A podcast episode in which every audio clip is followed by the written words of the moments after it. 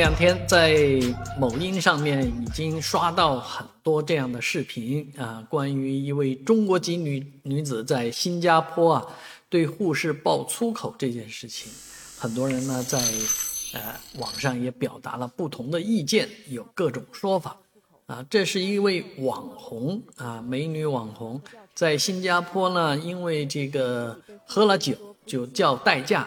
而代驾的这个技术不怎么样，看呃，大概是倒车的时候把美女网红的脚给压了，啊，那就导致受伤啊，应该是属于叫轻微伤。而这个网呃代驾把网红送到医院之后呢，啊，就自己走掉了。网红呢在医院居然被晾了三个小时，没人来管他。其实我看他脚上好像也没有特别明显的伤痕。啊！但是就在这个期间呢，美女网红大概不知道为什么就飙了一句粗口，哎，这下麻烦了，惹到马蜂窝了啊！因为人家医院直接就把这个调查员给叫来了，啊，那就相当于报警了啊！网红呢，在这个调查员的问讯期间呢，态度非常不好啊！那其实这也是国情区别，好像在国内。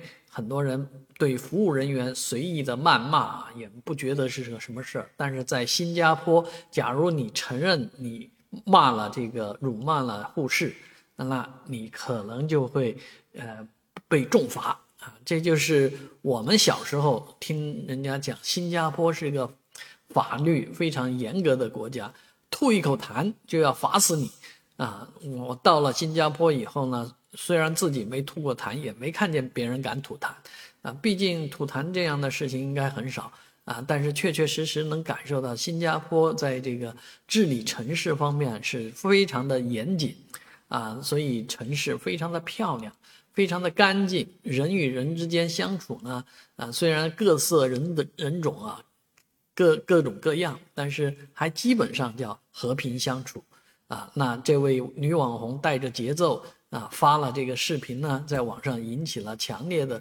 争论。而今天的新消息是，啊，已经和解了。啊，虽然涉嫌这样那样，啊，但是很多人也不理解，说，呃，既如果说真的爆了粗口，那问他干嘛呢？直接这个调监控不就完了吗？其实人家应该也是给他一个机会，啊，让他这个主动承认。